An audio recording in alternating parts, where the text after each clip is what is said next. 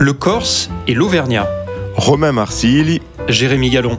Bonjour Jérémy. Bonjour Romain. Et bonjour à nos auditeurs. Nous voici donc en mars, le mois du renouveau, de l'équinoxe de printemps, de la reprise de la Formule 1 et de la journée internationale des droits des femmes.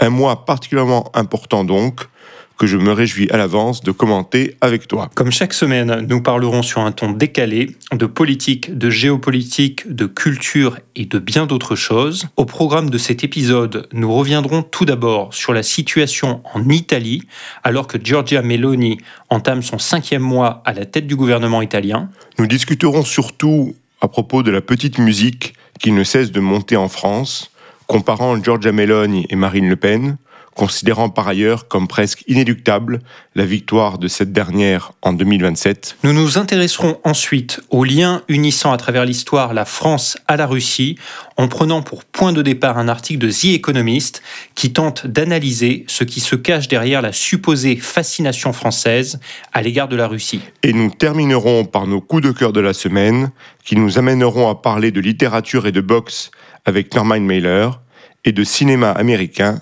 avec Steven Spielberg. Jérémy, une petite musique ne cesse de monter et de durer en France, celle du caractère quasi inéluctable de l'arrivée au pouvoir de Marine Le Pen, dans un contexte où le Rassemblement national se normaliserait, dans un contexte où il fait relativement bonne figure à l'Assemblée nationale, surtout en comparaison avec le comportement indigne d'une partie des insoumis, mais aussi dans un contexte où la droite traditionnelle ne parviendrait pas à s'imposer comme la principale force d'opposition. Et pour étayer ce raisonnement, contestable en partie, on convie souvent l'exemple de Giorgia Meloni pour dire qu'en plus du fait que l'arrivée au pouvoir de Marine Le Pen pourrait arriver, eh bien tout cela ne serait pas si grave et voire tout cela pourrait fonctionner. Et c'est pourquoi nous voulions parler ensemble aujourd'hui de l'Italie. Oui, je crois que nous voulions parler de l'Italie pour faire notamment dresser un certain nombre de, de parallèles avec ce que l'on observe en France. Je vais revenir très rapidement d'abord sur ce que tu viens de décrire. Je pense qu'effectivement, on a cette situation où à la fois tu as une forme de lassitude à l'égard des forces politiques traditionnelles ou même des forces politiques nouvelles. Euh, pensons à, à En Marche, aujourd'hui Renaissance, mais qui ont été finalement fondées il y a peu de temps, mais qui sont pourtant vues dans l'esprit de beaucoup de nos concitoyens comme la continuité, on va dire, de forces politiques plus traditionnelles. Et donc le sentiment, chez, on l'a vu aux législatives, chez, euh, chez beaucoup de Français, que finalement ces forces politiques traditionnelles, du centre, si je caricature un peu, n'apportent plus des réponses, n'apportent plus d'espoir à leurs préoccupations, et que donc à un moment donné, il faudra faire le choix des extrêmes. Deuxièmement, il y a aussi le sentiment que c'est une, finalement une tendance de long terme assez inexorable durable et que malgré les euh, échecs répétés de Marine Le Pen aux élections présidentielles, si tu regardes depuis 2002 et l'accession de Jean-Marie Le Pen au second tour de l'élection présidentielle, tu as une progression quasi constante du Rassemblement national, avec Marine Le Pen qui a été au second tour lors des deux dernières élections présidentielles, et un écart qui s'est réduit avec, euh, avec Emmanuel Macron. Tu as enfin aujourd'hui, tu le disais, également ce sentiment que dans une Assemblée nationale assez euh, chaotique, tu aurais l'extrême gauche, la NUPES, qui aurait une stratégie de violence politique, euh, d'invective, etc., qui finalement ne résonne peut-être pas tant avec des grands pans de la population française, là où, à l'inverse, le Rassemblement national joue clairement une stratégie de respectabilité, tant sur le plan d'ailleurs symbolique, sur des choses aussi euh, anecdotiques, mais finalement importantes que la, tenue, le fait de porter une cravate pour les hommes, un, un tailleur pour les femmes, mais aussi... Euh, tout simplement dans l'attitude, moins d'invectives, moins de violence verbale.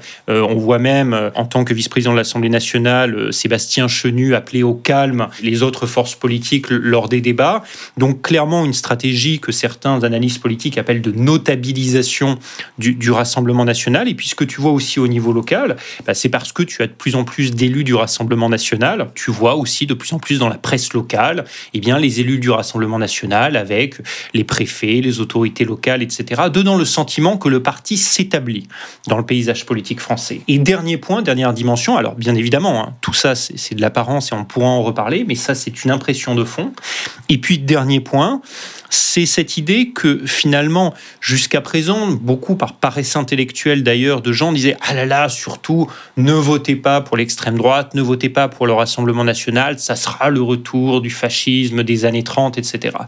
Et c'est vrai que cet argument, aujourd'hui, touche beaucoup moins. D'abord parce que je pense que euh, beaucoup de, Français, euh, quelles que soient leurs opinions politiques, se sont dit pendant longtemps que ces raccourcis historiques sont parfois très limités et simplistes. Et puis surtout, euh, il y a cet argument que, bah, regardez, il y a d'autres pays où des forces dites d'extrême droite ou de droite extrêmement conservatrice sont arrivées au pouvoir, et l'Italie est un exemple. Et les gens disent, bah, regardez, ça n'est pas le retour du fascisme, ça n'est pas le chaos. Et donc, dans ce contexte-là, c'est effectivement, on voulait poser la question de savoir d'abord quels sont les parallèles possibles à faire ou pas avec l'Italie et est-ce que le Rassemblement national représente vraiment une menace? Tu parles de paresse, euh, je suis d'accord avec toi, de paresse euh, intellectuelle dans, dans le commentaire qui avait eu lieu, et on, en avait euh, parlé, lors des élections en Italie, lors de, après la victoire de la coalition de Giorgia Meloni, lorsque d'une part on comparait Meloni à Mussolini, enfin une sorte de, de néofascisme, et puis on, la comparait euh, à Marine Le Pen. Alors, déjà à l'époque, on soulignait, on avait souligné les, les grandes limites de ces, de ces doubles comparaisons, mais le problème de tout, de tout cela, c'est lorsque tu crées un narratif, lorsqu'une partie des commentateurs et de la classe politique euh, proche de nos sensibilités crée euh, toute une, narration selon laquelle Giorgia Meloni, c'est le retour du fascisme et que toutes les plaies d'Égypte vont s'abattre sur l'Italie, eh ben, le problème, c'est que ben, on s'aperçoit que ce n'est pas le cas au bout de quelques mois. Et donc, cela nuit à, à, ce discours. Le bilan politique de Giorgia Meloni, il faut, il faut bien le dire, alors certes, faut bien préciser que, comme tu l'as, comme tu l'as dit, elle ne débute que son cinquième mois. Il faut se garder de, de, jugements euh, hâtifs. Mais pour l'instant, son bilan est quand même assez réussi.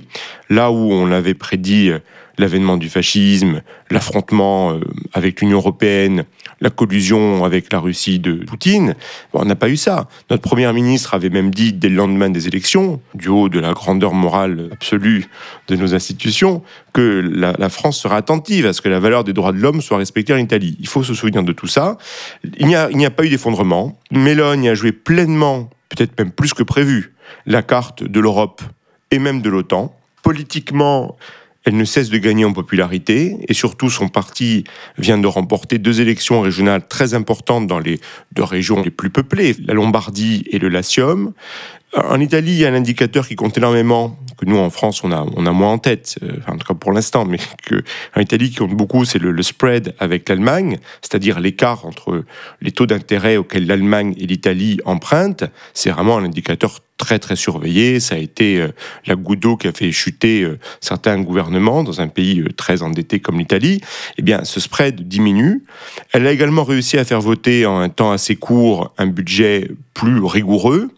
Alors, il faut bien sûr préciser que c'est totalement l'intérêt de l'Italie qu'elle joue ce jeu européen et ce jeu de la rigueur. Et il faut préciser également qu'elle continue de récolter les fruits de la très bonne gestion de Mario Draghi, avec qui la transition s'est globalement très bien passée. Et puis, bien sûr, l'Italie étant un régime parlementaire, avec un système électoral la proportionnel, c'est un jeu de coalition. Et là, des difficultés politiques peuvent arriver au sein de la coalition. Pas évident que la discipline soit éternelle, des appétits peuvent s'aiguiser, c'est toujours le risque. D'autant plus que prochainement, une des mesures phares qui devrait passer au Parlement italien, c'est la réforme institutionnelle, où là, il peut y avoir des différences de point de vue entre les, trois grands euh, partis, euh, Fratelli d'Italia, donc le parti de Meloni, la Lega de Salvini et Forza Italia de Berlusconi. Et puis, dernier point, il faut aussi, bien sûr, avoir en tête l'évolution de la situation en Ukraine. Mélanie, pour l'instant, a été extrêmement claire. Elle a joué pleinement le jeu euh, du soutien à l'Ukraine, de l'OTAN, ce qui n'est pas une surprise pour qui suivait la, politique italienne. Ceci dit, selon l'évolution de la situation, il faut bien voir qu'il peut aussi avoir des, des contradictions internes, puisque la Lega de Salvini est beaucoup plus ambiguë sur la question, c'est le moins qu'on puisse dire. Quant au parti de Berlusconi, Forza Italia, il est beaucoup plus attentif il souffre quelquefois des déclarations de, son leader euh, sur le sujet, euh, qui n'est pas euh, bah, ce Serge Silvio qui, sur ce sujet, sucre, faut le dire, un peu les fraises parfois, qui n'est pas forcément en ligne avec son parti, qui est l'émanation en Italie, faut-il le rappeler, du PPE, donc par définition très euh, atlantiste. Oui, je pense que tu as parfaitement résumé le début du mandat de Giorgia Meloni, et, c'est vrai que ce qui a été frappant, c'était de voir la continuité finalement avec le gouvernement Draghi, parce qu'au-delà de certains, certaines esclandres, notamment avec la France, ce que l'on a observé, c'est sur le plan intérieur, je pense Mélanie qui a très vite pris conscience que l'intérêt de l'Italie était de poursuivre notamment le plan de réforme engagé par Draghi, afin notamment de bénéficier, ce qui est absolument vital pour l'Italie, des fonds européens, puisque l'Italie va être le principal bénéficiaire du euh, fonds de relance qui avait été mis en place à la suite de la crise du Covid par l'Union européenne, et l'Italie doit quand même recevoir à peu près 200 milliards d'euros de subventions et de dotations de la part de l'Union européenne, et donc il y a un certain nombre de tranches de financement qui doivent arriver dans les prochaines semaines, prochains mois. Et ça, évidemment, si l'Italie respecte un certain nombre d'indicateurs et de réformes. Donc, à partir de là, elle s'est mise dans la continuité. Il est d'ailleurs frappant, alors ça peut paraître anecdotique, mais ça fait couler beaucoup d'encre en Italie, qu'elle est revenue en arrière sur quelques réformes qui semblaient symboliques pour son électorat, notamment par exemple la limite que l'on mettait sur les paiements en cash. Une de ses promesses de campagne était qu'elle permettrait aux petits artisans et notamment aux chauffeurs de taxi de refuser les paiements par carte pour moins de 60 euros. La Commission européenne lui a fait comprendre que ça serait très mal perçu, non pas par dogmatisme, mais parce que l'Italie a un gros problème d'évasion fiscale et que la Commission européenne disait si vous voulez augmenter vos recettes fiscales, c'est pas du tout bon d'envoyer ce, signal. Et donc elle a dû revenir en arrière. Moi-même qui suis quand même très pro-européen, je suis toujours un petit peu gêné quand on donne le sentiment sur la scène publique nationale que la Commission européenne vient et empêche un gouvernement de prendre ce genre de mesures, parce que je trouve que là, ça donne quand même le sentiment aux citoyens que des technocrates à Bruxelles leur impose certaines mesures, même si je comprends le rationnel de la Commission européenne. Néanmoins, elle est revenue en arrière là-dessus. Tu l'as dit, sur l'OTAN et sur l'Ukraine, elle fait preuve quand même d'une clarté totale, y compris en allant contre effectivement certains membres de sa coalition. D'ailleurs, une, clarté telle qu'elle a reproché véhément, notamment au président Macron, de ne pas l'avoir convié au dîner qui avait eu lieu à l'Élysée avec Scholz et le président Zelensky. Et évidemment, par contraste avec euh, quelques mois auparavant, Draghi accompagnant Scholz et Macron à Kiev pour annoncer le début du processus d'adhésion de l'Ukraine à l'Union européenne, évidemment, il y avait une sorte de, sentiment d'humiliation. Et puis surtout l'idée que l'Italie veut jouer un rôle dans cette Union européenne, ne veut pas simplement être euh, à la remorque du euh, moteur ou de l'axe franco-allemand. Et, donc ça, les, Italiens avaient bien senti sous Draghi que Draghi était arrivé à devenir un peu le troisième pilier et que là, euh, en revanche, avec Meloni, c'est plus compliqué. Alors, à l'inverse, on peut peut-être dire que la force de Draghi et ce qui avait rendu possible euh, pour Draghi la, capacité à jouer ce rôle central au niveau européen, c'est qu'il était lui-même force de proposition sur le plan européen. Et c'est vrai que, soyons objectifs, ce que l'on peut reprocher à Mélanie, c'est que même si jusqu'à présent, elle n'adopte pas une rhétorique comme celle qu'elle avait dans sa vie politique antérieure, europhobe ou profondément anti-européenne, elle n'est pas pour autant force de proposition au niveau européen. Et juste un dernier point quand même que, que je voulais souligner, c'est que, et ça c'est ce que tu disais au début, à force de s'enfermer dans des condamnations morales de leaders d'extrême droite ou extrême, etc., ça nous empêche parfois ensuite d'analyser vraiment le contenu de leur politique. Et je trouve que c'est le vrai sujet. C'est-à-dire que Mélanie, aujourd'hui, on dit après cinq mois, ah ben finalement, ça se passe pas si mal parce que parce qu'il n'y a pas eu de scandale, parce qu'elle n'a pas rompu avec l'Union européenne, etc. Mais euh, un autre candidat plus traditionnel, on jugerait l'efficacité de sa politique économique, l'efficacité de sa politique migratoire, l'efficacité de sa politique sécuritaire. Et je pense que Mélanie, ce qu'il faudra euh, dans quelques mois si on en reparle, c'est quand même juger le fond de ses politiques. Est-ce qu'elles sont efficaces ou pas? Et la juger euh, à l'aune des critères qu'on applique aux autres, aux autres responsables politiques. Tout à fait, ça c'est bien évidemment un point important. L'autre point, donc euh, faisons référence au début de notre conversation, c'est la comparaison avec la situation française, avec le Rassemblement national. Alors nous avions expliqué euh, déjà à l'époque les différences de fond, d'origine comme de, doctrine entre le Rassemblement national et Fratelli d'Italia, à propos de l'atlantisme, à propos du, du libéralisme économique, il y a d'autres sujets.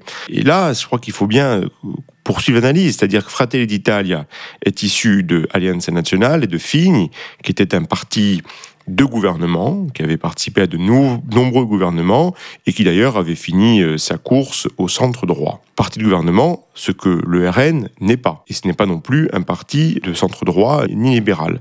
Mais je crois que la principale différence entre la situation française et la situation italienne, et c'est pour ça qu'il faut vraiment arrêter ces, ces, comparaisons et le relatif succès jusqu'à présent de la politique et du gouvernement Mélogne ne doit en rien laisser penser que cela fonctionnerait en France avec Marine Le Pen, en rien, parce que les pays, ces deux pays n'ont pas du tout les mêmes systèmes politiques, n'ont pas du tout les mêmes institutions. Ce sont des évidences, mais Mélogne est chef du gouvernement, elle n'est pas chef de l'État ce que serait Marine Le Pen en cas de victoire à l'élection présidentielle. Mélogne est chef d'une majorité qui repose sur une coalition, c'est-à-dire cela nécessite des compromis alors que Marine Le Pen serait chef des armées. Si le RN devait disposer d'une majorité, elle bénéficierait d'institutions très favorables en France au pouvoir exécutif, celles, les institutions de la cinquième. Pensons à des dispositifs comme 49.3, etc. Alors aujourd'hui, on dit que 49.3, c'est formidable, ça permet de, gouverner, c'est la sagesse. Regardez, Michel Rocard l'utilisait 50 fois par an. Bah oui, mais il faut voir dans quelle main ça peut tomber le 49.3. Je pense que là aussi, ça doit nous faire réfléchir à certains caractères, on va dire, limites d'un point de vue démocratique de nos institutions. Et puis en France, je pense qu'il ne faudrait pas non plus miser sur trop de, contre-pouvoirs. Malheureusement, le passé a montré que dans certains cas, certaines institutions, certains contre-pouvoirs supposés, établis ou euh, revendiqués, je parle de certains médias, certaines strates de la haute fonction publique, euh, au Conseil d'État, eh ben, finalement, euh, ne jouaient que très peu leur rôle de contre-pouvoir et suivaient le pouvoir en place. Et puis bien évidemment, en France, nous, avons, nous, sommes dans un pays bien plus centralisé qu'en Italie, dans lequel le poids de l'État euh, central est beaucoup plus fort. C'est pour ça que ce ne seraient pas du tout les mêmes conséquences, euh, pour des raisons de fond comme d'institution. Et donc la, petite musique, ben, après tout, regardez en Italie, Mélone a bien été élu, il n'y a, a, pas de drame. Et ben, je pense qu'en France, jouer ce jeu-là, aujourd'hui politiquement, et je pense qu'une partie de la classe politique commence à jouer ce jeu-là, eh ben c'est totalement irresponsable. Et il ne s'agit pas que de la dégradation de l'image de la France auprès de nos voisins ou auprès de, des marchés. Il s'agit d'un risque politique envers une formation, le RN, qui jusqu'à présent n'a pas démontré sa compatibilité avec les, les, valeurs du libéralisme politique comme économique, qui est encore en son sein des identitaires radicaux, même si beaucoup sont certes partis chez Zemmour. Et donc, euh, le danger serait pas le même. Alors, dernier petit point, il faudra bien sûr observer tout ça. Il est vrai que Marine Le Pen, jusqu'ici, a quand même fait preuve d'une très grande plasticité idéologique. Peut-être qu'elle va essayer finalement de copier un peu Mélogne. Elle a déjà nettoyé le parti de ses membres les plus radicaux, de ses fondamentaux racistes et antisémites. Elle a changé plusieurs fois de position sur l'Europe. Elle reste plus qu'hostile à l'Europe, mais qui se souvient encore qu'elle défendait ardemment la sortie de l'euro, ça on n'en parle plus du tout, et qui sait, euh, avec cette plasticité, peut-être qu'elle prendra demain un virage euh, atlantiste, voire même libéral. Ce serait tactiquement habile de sa part, même si un tel manque de colonne vertébrale n'aurait rien de bon, euh, si ce n'est, encore une fois, un risque d'immobilisme dans l'étatisme, car elle a un ADN fondamentalement étatiste, avec en plus de ce risque étatiste, de continuité étatiste, un risque également institutionnel qui, euh, répétons-le, est dangereux. D'abord, le, parallèle que tu viens de faire avec l'Italie, moi, me rappelle de nombreuses discussions que j'avais euh, en 2016-2017 quand, Trump venait d'être élu. Et à l'époque, euh, beaucoup de Français regardaient un petit peu avec mépris cette Amérique qui venait de porter au pouvoir Donald Trump. Et la question souvent que je leur posais, c'était de dire, mais euh, si demain l'équivalent d'un Trump euh, était élu en France, est-ce que vous pensez sincèrement que nous aurions les mêmes contre-pouvoirs que la société américaine? Est-ce que vous pensez qu'on a des institutions aussi indépendantes les unes des autres, une, un législatif par rapport à l'exécutif qui est aussi indépendant? Est-ce que vous pensez que le judiciaire est aussi fort que dans la société américaine Est-ce que vous pensez aussi que vous avez des États qui, au niveau local, peuvent jouer le contre-pouvoir par rapport au pouvoir fédéral, etc., etc. Et, et, je pense que euh, ce que l'on a vu et ce que montre l'exemple américain, c'est que même dans une société où tu as des contre-pouvoirs très forts, où tu as historiquement une institution judiciaire complètement indépendante, où tu as des États qui sont eux-mêmes très forts, c'est l'ADN même de, de l'Amérique, et eh bien malgré tout, un homme seul, un populiste, peut mettre en péril la démocratie et vraiment affaiblir les institutions. Et donc, si tu appliques ça à la France, tu as effectivement un pays En France, où tu l'as dit, qui est beaucoup plus centralisé, où tu as beaucoup moins de, contre-pouvoir, tant sur le plan judiciaire qu'institutionnel en général, où tu as un Parlement assez dit, qu'il y a un Parlement qui, euh, nous deux qui sommes assez attachés parfois à une forme de parlementarisme, qui parfois s'assimile plus à un Parlement godillot qu'à un Parlement vraiment contre-pouvoir de l'exécutif. Et une haute fonction publique qui n'a pas été, l'histoire malheureusement française nous l'a montré, capable de jouer le rôle de contre-pouvoir et qui en plus, parce que euh, elle s'est probablement privée d'une partie de ses talents au cours des dernières années, euh, sous l'influence de différentes évolutions sociologiques ou autres, eh jouerait encore moins ce rôle de contre-pouvoir. Et on parle de la haute fonction publique, mais on peut parler malheureusement aussi de l'armée et de nos différentes forces de sécurité qui ne joueraient peut-être pas nécessairement ce rôle de contre-pouvoir. Donc tout ça fait que je partage entièrement ton analyse. La comparaison de la France avec d'autres sociétés, notamment l'Italie, n'est malheureusement pas pertinente. Et je pense que un leader extrémiste, d'ailleurs d'extrême gauche ou d'extrême droite en France, populiste, amenant des idées et une pratique du pouvoir dangereuse en France, pourrait être beaucoup plus dangereux pour la stabilité de notre pays. Mais deuxièmement, il y a aussi moi quelque chose qui me frappe aujourd'hui, c'est que euh, finalement, j'ai l'impression que tout le monde tombe un peu dans ce piège que je décrivais au début, qui est celui de la notabilisation en apparence du Rassemblement national. Parce que je disais, ils ont une stratégie où effectivement, ils ne tombent pas dans la violence verbale, les hommes portent une cravate à l'Assemblée nationale, etc. Oui, mais si tu regardes le fond ensuite, le fond de leurs propositions, si tu regardes vraiment la qualité de leurs élus sur le terrain, et moi je peux en parler, en, euh, je viens en Auvergne, j'ai une circonscription où j'ai un député Rassemblement national. Bon, quand on voit le niveau de leurs propositions, on s'aperçoit que sur le fond, c'est incroyablement faible ou bien dangereux par la non-pertinence de leurs propositions, par tout simplement l'absence d'idées sur un, grand nombre de sujets. Et, là où je trouve qu'il y a quand même une responsabilité de notre classe politique en général, mais aussi de nos médias, c'est que depuis, et notamment nos journalistes politiques, depuis des années, ils commentent les petites phrases, ils commentent les attitudes des uns et des autres, mais personne ne fait l'effort de démontrer sur le fond, en matière de politique économique, en matière de politique d'éducation, en matière de politique migratoire, en matière de politique culturelle ou européenne, quel serait en fait le danger lié au Rassemblement national. Et donc, plutôt que de toujours s'attacher au symbole, on ferait mieux de présenter par A plus B pourquoi en politique économique, par exemple, le Rassemblement national serait aujourd'hui désastreux pour la France et c'est pas simplement une question de la mondialisation, etc. C'est que les principales victimes de politiques économiques mises en place par le Rassemblement national seraient nos classes moyennes, nos classes populaires en France, parce qu'il y aurait une désindustrialisation du pays, parce qu'il y aurait une perte d'attractivité, de compétitivité, etc. Mais tout ça, il faudrait l'expliquer. Et là, je trouve qu'il y a une forme de paresse intellectuelle immense de la part à la fois de, nos analystes médiatiques et puis du reste de la classe politique qui ne fait pas ce travail de débat sur le terrain des idées. Tout à fait. Et puis, sur le plan, on l'a déjà beaucoup commenté, mais sur le plan de la politique étrangère, il faut aussi reconnaître que le Front National, enfin le Rassemblement National, n'a pas du tout euh, eu le même chemin que Fratelli d'Italia. Ce ne sont pas les mêmes histoires, comme on l'a dit. Et aujourd'hui, malgré un, maquillage très superficiel, reste extrêmement ambigu sur euh, la question russe, la question du soutien à l'Ukraine. Et sur euh, ses dirigeants, comme peut-être sur son une partie, une petite partie de son électorat, la Russie de Poutine continue d'exercer une certaine fascination. Et c'est justement un point que l'on voulait aborder parce qu'il y a eu cette semaine, ou plus exactement la semaine dernière, un article de Vie économiste qui nous a intéressés, qui nous a fait réfléchir et réagir, qui parlait, qui visait particulièrement la France.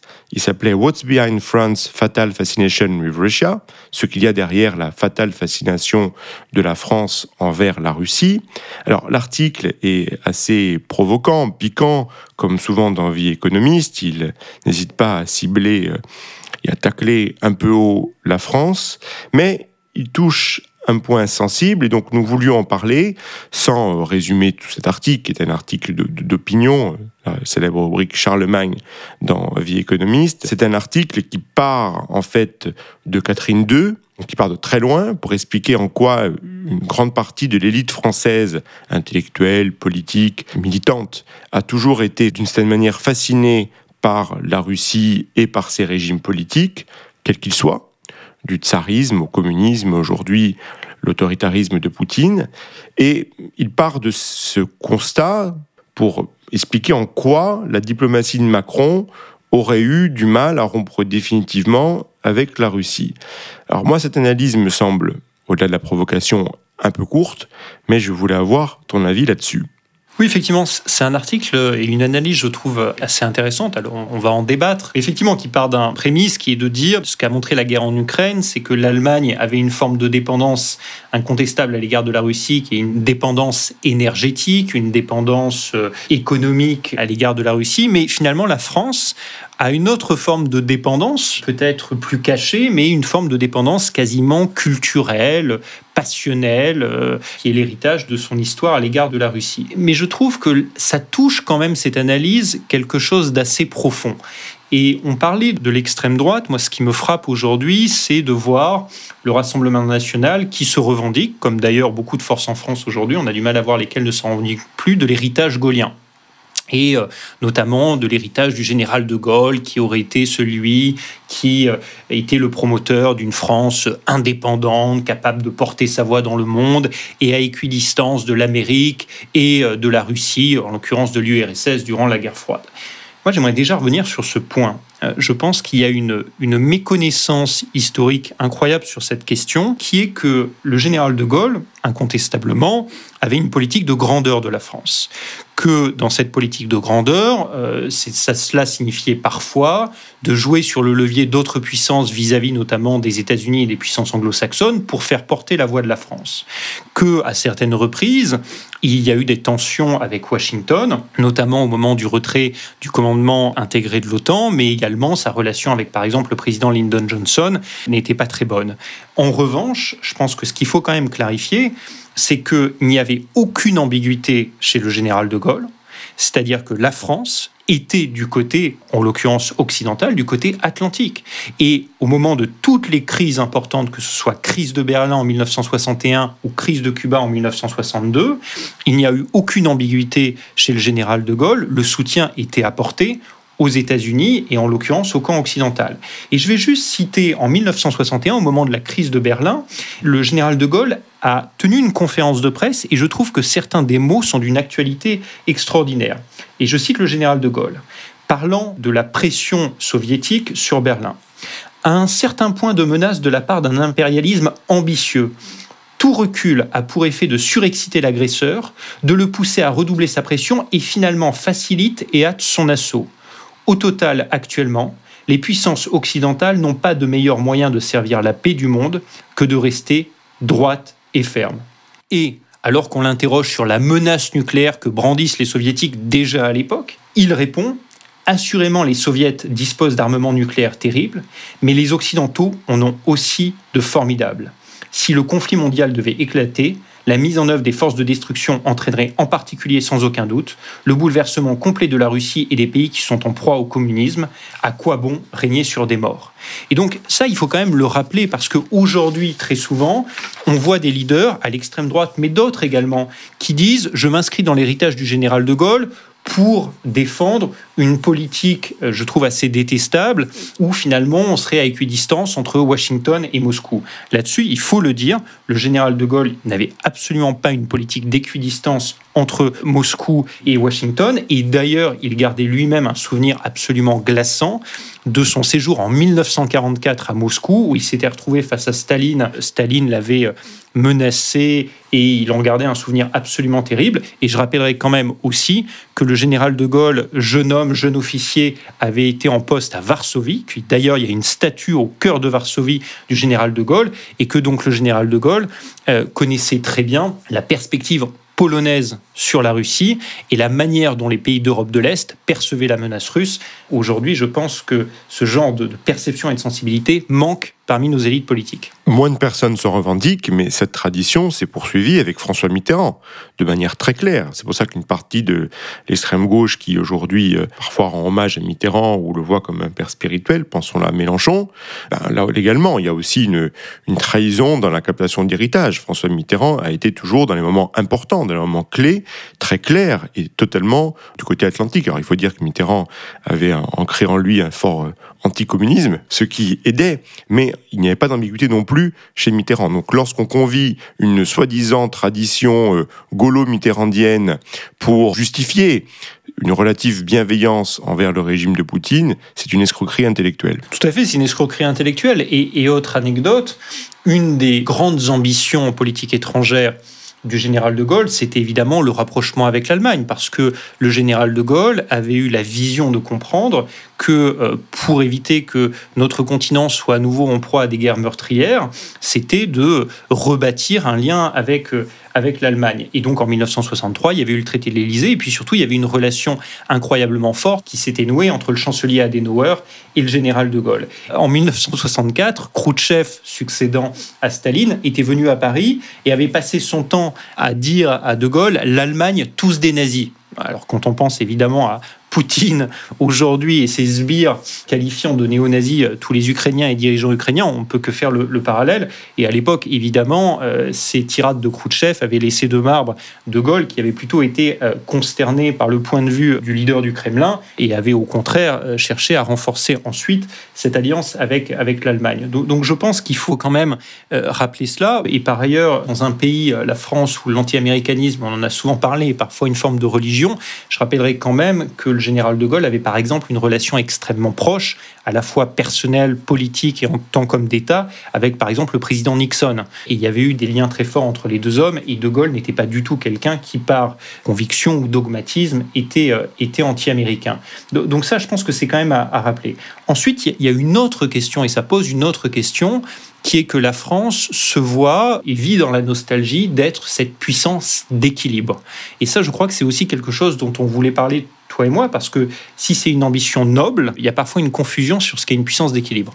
Bien sûr, on ne peut pas euh, reprocher à Emmanuel Macron, et c'est ça qui me gêne un peu dans l'article, il y a plusieurs choses qui me gênent, on va en reparler, de vouloir incarner une puissance d'équilibre sans ambiguïté du côté euh, atlantiste, mais cherchant la paix. Ça, on ne peut pas le, reprocher au regard de l'histoire et puis au regard des, circonstances présentes de la situation, notamment humanitaire en Ukraine. Ceci dit, cette notion de puissance d'équilibre, je pense qu'on en a déjà parlé dans des épisodes précédents, elle est totalement repensée dans le cadre de, ce nouveau contexte, mais surtout, elle doit être en adéquation avec une diplomatie, on va dire une communication peut-être un peu plus efficace. Tout à fait. Alors, je crois qu'il faut être très clair. Je pense que la France, mais aussi aujourd'hui l'Europe, parce que je pense qu'il faut parler en, termes européens sur, sur ces questions, sur ces grands équilibres, ne doit pas nécessairement être toujours aligné avec Washington. L'histoire récente nous a montré que je pense qu'on ne peut être que fier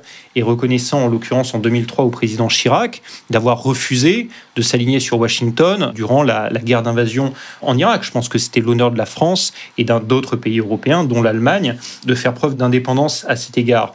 De la même manière, aujourd'hui, je crois que dans un monde de plus en plus bipolaire entre les États-Unis et la Chine, je pense que l'Europe doit trouver sa voie par rapport à la Chine et ne doit pas nécessairement s'aligner dans un dogmatisme parfois guerrier à l'égard de la Chine que l'on voit à Washington. Que la France joue son rôle de puissance d'équilibre, et surtout aujourd'hui au niveau européen, ça me paraît indispensable. Pour être puissance d'équilibre, il faut être capable de bâtir des coalitions.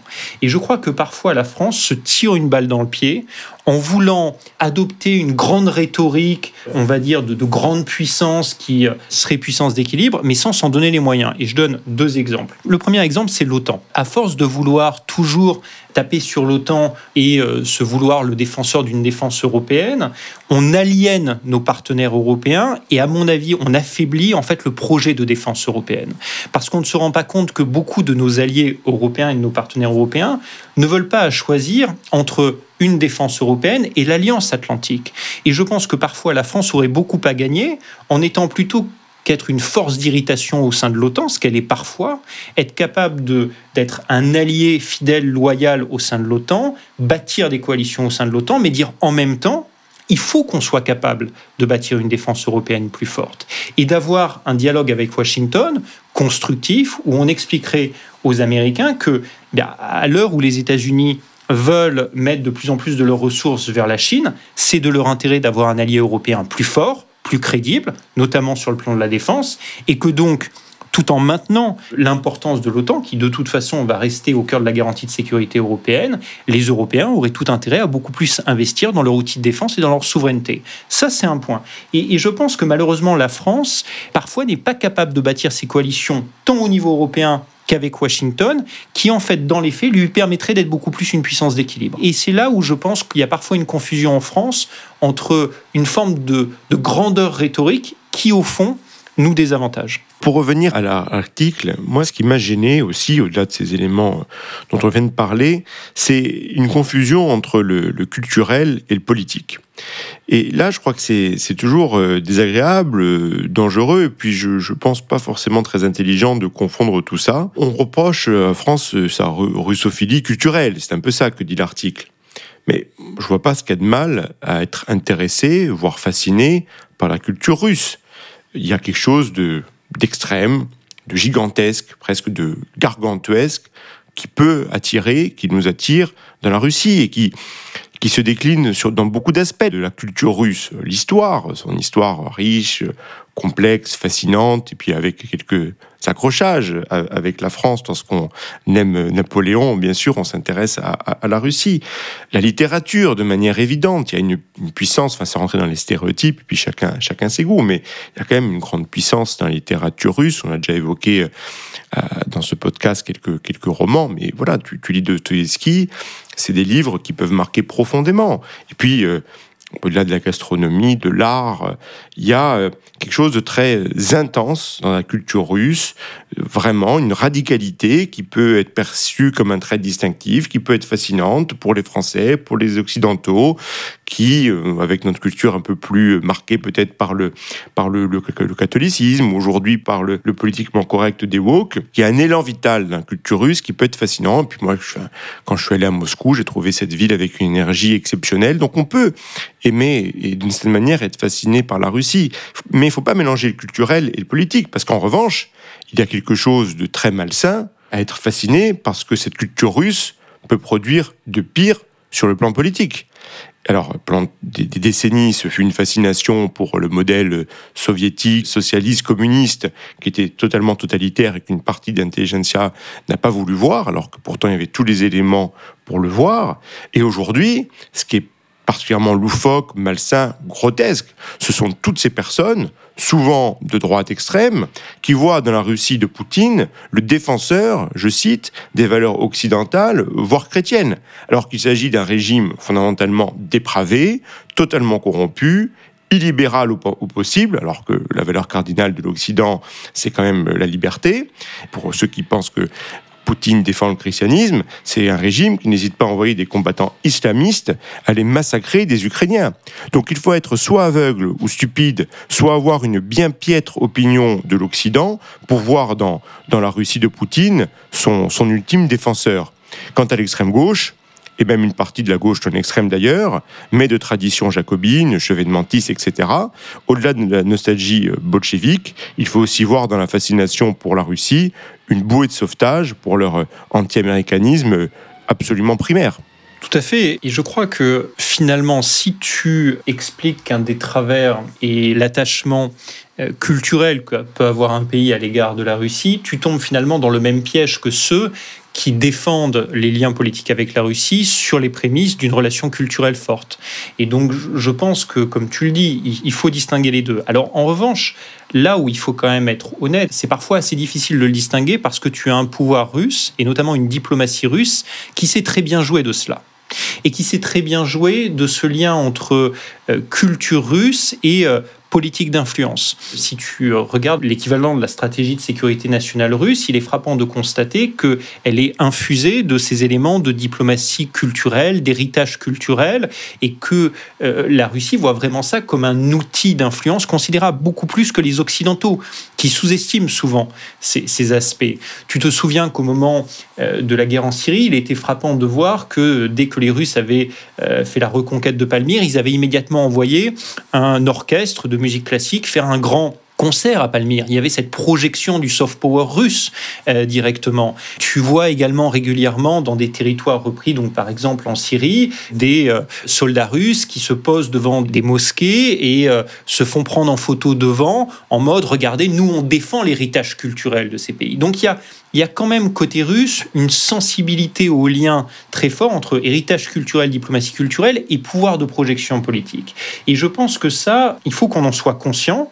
Il faudrait que nous, d'ailleurs, on l'intègre beaucoup plus dans notre diplomatie. Sur le plan euh, de l'article, je pense qu'il y a aussi un autre point qui n'est pas vraiment abordé ou juste vraiment à la marge, par, cet article, c'est que je pense que dans la volonté, en l'occurrence du président Macron, de, maintenir un, dialogue, ou tout du moins tenter de penser vraiment dès maintenant, dès à présent, à une future architecture de sécurité qui prendrait en compte à terme la Russie, il y a aussi la question du lien unissant Pékin à Moscou. Et je pense que ça, c'est quand même une question, alors ça serait un autre grand sujet, mais qu'on ne peut pas complètement mettre sous le tapis, parce que on s'aperçoit quand même que l'Occident a été complètement incapable d'empêcher ce lien extrêmement fort de s'établir, et que ce que l'on observe quand même depuis le début de la guerre en Ukraine, c'est que ce lien, malgré tout ce qu'on a dit, malgré tous les espoirs qu'on avait, ne s'est pas du tout distendu, et que, euh, en l'occurrence, il y a quand même une proximité encore extrêmement forte entre Pékin et Moscou. Et ça, c'est quand même quelque chose qui doit nous amener à réfléchir aux échecs de notre diplomatie, de notre capacité, avant le conflit en l'occurrence, à créer un fossé entre ces deux puissances. Je partage ton analyse mais tu parles de software, il faut faire attention non plus à nous-mêmes, à ne pas tomber dans, dans, ce piège. Lorsque quelques jours après la, la, guerre en, le début de la guerre en Ukraine, certaines universités en, Europe, j'en pense une à Milan, ça m'avait marqué, disaient ben, on va suspendre les enseignements à propos de, de, de Dostoevsky.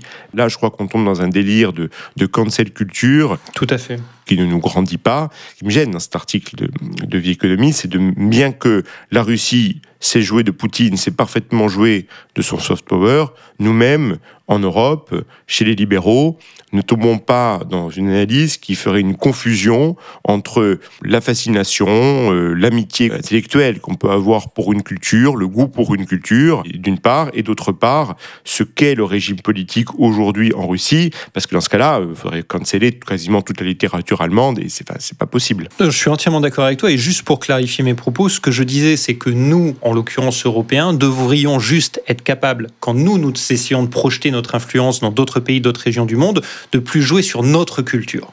Et que, et en fait, ça part d'un prémisse qui est que ça n'est pas parce que les actions de la Russie actuelle sont absolument terribles et condamnables et sans ambiguïté qu'on ne doit pas essayer d'analyser qu'est-ce qui a fait leur force au départ et qu'est-ce qui fait la force de l'influence russe aujourd'hui, par exemple en Afrique?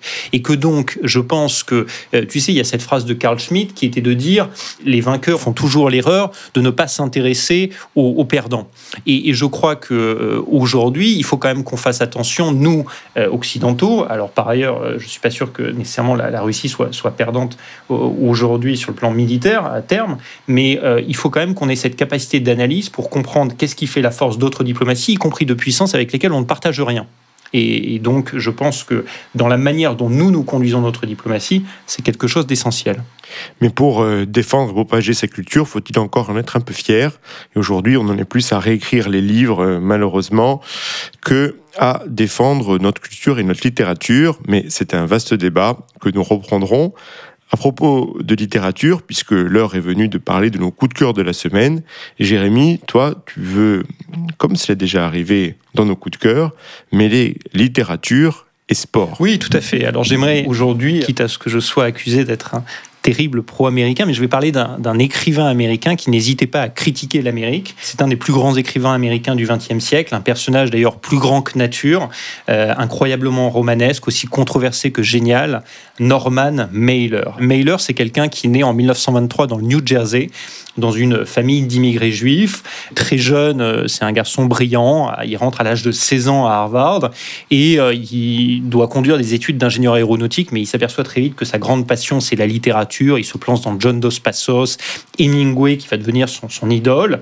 On est euh, en 1944. Il demande à partir servir sur le front du Pacifique, non pas tant qu'il a envie de, de, combattre, mais il veut déjà, il a pour ambition d'écrire le plus grand roman qui n'ait jamais été écrit sur la guerre, et il se dit que ça va lui donner matière. Il part aux Philippines, c'est un soldat de ses propres termes médiocre, il finira d'ailleurs cuisinier sur le front, et euh, il en revient avec un roman, Les Nus et les Morts, publié en 1948, qui va faire à 25 ans de Mailer une star de la littérature américaine. Les années 50 sont des années où il mélange sexe, drogue, alcool, mais euh, cela ne l'empêche pas de continuer d'écrire de manière très productive. Et il faut euh, d'autant plus écrire de, manière très productive et faire rentrer pas mal d'argent qu'il faut très vite, euh, pour Mailer, éponger les dettes auprès du fisc américain, mais aussi subvenir aux besoins d'une famille grandissante. Mailer finira avec six épouses, neuf enfants, de multiples maîtresses. En 1960, puisque l'homme est quand même habitué au coup d'éclat, il poignarde sa seconde femme. Finalement, il passe trois semaines dans un hôpital psychiatrique. Il en sort, sa femme survit, ne porte pas plainte. Et donc, il, poursuit sa, carrière littéraire. Il continue d'écrire euh, de nombreux romans, se frotte notamment aussi au journalisme avec de longs papiers pour Playboy ou The Esquire. Ça devient une des grandes figures du nouveau journalisme et il réinvente notamment, et ça c'est passionnant, complètement le journalisme politique aux États-Unis. Parce que Mailer va être le premier à introduire en fait les techniques du roman au journalisme, et notamment avec un, long article pour The Esquire qui est intitulé Superman Comes to the Supermarket, qui revient sur la campagne de John Fitzgerald Kennedy en 1960. Et en fait, euh, il a pour particularité notamment de placer dans ses articles un personnage à part entière lui-même avec tous ses ressentis, ses émotions, ce qui a le mérite de satisfaire son ego. Mais en l'occurrence, dans cet article, il montre aussi comment Kennedy répond à certains désirs, à certaines pulsions de la société américaine, ce qui était le genre d'analyse qu'on ne voyait pas du tout dans le journalisme politique jusqu'alors. La politique l'attire d'ailleurs tant qu'il fait campagne pour devenir maire de New York à la fin des années 60, avec un programme où il promet de faire le New York le 51e État américain et de bannir les voitures individuelle de la ville, bref, une Anne Hidalgo avec du talent et du génie avant son époque.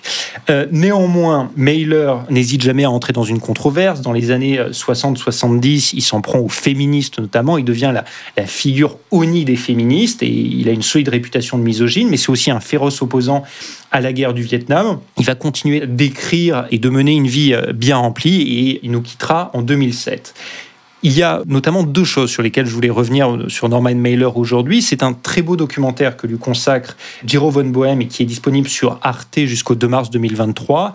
Le, le titre du documentaire est Norman Mailer, l'écrivain de tous les excès. Cela résume tout. Mais aussi un très beau livre, et tu disais effectivement ce lien entre euh, sport et littérature un très beau livre, je trouve, qui est un, chef-d'œuvre de Mailer, qui est intitulé Le combat du siècle. Et dans Le combat du siècle, Mailer revient sur le combat qui a opposé en 1974 Mohamed Ali à George Foreman à Kinshasa, combat connu comme The Rumble in the Jungle. Et, euh, en fait, Mailer a suivi euh, donc à Kinshasa Mohamed Ali et Foreman durant leur préparation et en a euh, tiré un roman absolument magnifique. Alors on sait que la boxe est probablement avec le cyclisme le, sport qui nourrit le plus la littérature, mais ce roman est extraordinaire. Tu, croises des personnages tous plus romanesques que les uns que les autres. On pense évidemment à la figure complètement folle de Mobutu. Il y a des pages sur Mobutu qui sont extraordinaires dans ce roman, mais aussi sur un autre personnage assez fascinant, le grand promoteur de la boxe, Don King, présent dans, ce roman. Bref, euh, ce, ce, combat complètement fou qui se déroule à 4 heures du matin devant 80 000 personnes en folie dans la moiteur de Kinshasa, tout simplement 4 heures du matin pour, euh, pour plaire aux télévisions américaines. Bref, tout ça est incroyablement romanesque. Il en écrit un roman absolument superbe et évidemment, comme d'habitude, il est lui-même un personnage à part entière de ce roman qui est absolument extraordinaire. Et donc, je conseille vivement de se replonger dans l'œuvre de Norman Mailer. Mon cher Romain, je crois toi que tu nous voulais nous parler. Alors aussi, nous ne quittons pas l'Amérique d'un immense réalisateur américain, Steven Spielberg, et ce son dernier film, The Fablemans. Oui, et puis pour nos auditeurs, après avoir lu Norman Mailer parlant du combat du siècle, il faut voir ce documentaire exceptionnel qui est When You Were Kings, qui avait été oscarisé et qui raconte ce, moment exceptionnel à l'époque au Zaïre. J'ai donc vu, oui, The Fabelmans, le dernier film de Spielberg, en lice pour l'Oscar du meilleur film qui sera décerné en fin de semaine prochaine. c'est un très beau film, riche, presque totalement autobiographique, un film sur la naissance d'un amour pour le cinéma et plus encore sur la naissance d'une vocation réalisateur. Alors, le thème du film pourrait un peu lasser, parce qu'on a presque chaque année un grand réalisateur qui réalise un film euh, oscarisable sur son enfance. Il y a eu euh, Roma de Quaron, il y a eu euh, Belfast de Kenneth Branagh, il y a eu plus récemment Armageddon Time de James Gray, et puis, on en avait parlé ici, il y avait eu le, ce merveilleux film, Resate la mano La main de Dieu, de Paolo Sorrentino. Et cette thématique peut un peu parce qu'elle elle paraît presque nombriliste, stéréotypée, avec des ingrédients classiques que l'on retrouve à chaque fois dans ce genre de, de film, d'autobiographie centrée sur l'enfance, c'est-à-dire à peu près un tiers de drames familiaux, un terme de problématiques euh, sociales, et puis euh, un tiers de passion en devenir pour le cinéma. Et pourtant, même si c'est un peu du déjà vu, comme dans La main de Dieu, et même s'il n'y a pas le, décor euh, sublime de Naples, mais plutôt celui de l'Amérique, euh, souvent périphérique d'ailleurs des, années 50, la recette prend tout de même dans ce film The Fabelmans. Alors d'une part parce qu'il s'agit de Spielberg, et d'autre part parce qu'il s'agit de l'Amérique, et donc du cinéma américain. Alors, le film n'étant sorti que la semaine dernière, je ne vais pas euh, tout dévoiler tout de suite, mais l'intrigue est connue, c'est-à-dire le, jeune Sammy, qui est l'avatar de Steven Spielberg, il va être très tôt euh, fasciné par le cinéma, après avoir vu en salle avec ses parents le célèbre film de Cécile B. 2000 sous le plus grand chapiteau du monde. Il a alors 6 ans. Le film le marque notamment pour une scène très spectaculaire de collusion entre deux trains. Et le jeune Spielberg, enfant, va être alors obsédé par l'idée de recréer cette scène et les effets spéciaux qui vont avec, avec euh, son train électrique et puis la caméra de son père, qui est ingénieur chez General Electric. L'autre film qui va énormément marquer Spielberg dans son enfance, c'est également un de mes films préférés, c'est le chef-d'œuvre L'homme qui tue à Liberty Valence de John Ford, probablement l'un des plus beaux westerns. Et là encore, Spielberg est un peu plus âgé, mais il va tellement aimer ce film qu'il va s'empresser d'en recréer des scènes, de les refilmer avec, pour figurants, famille et amis. On comprend le propos une vocation était née.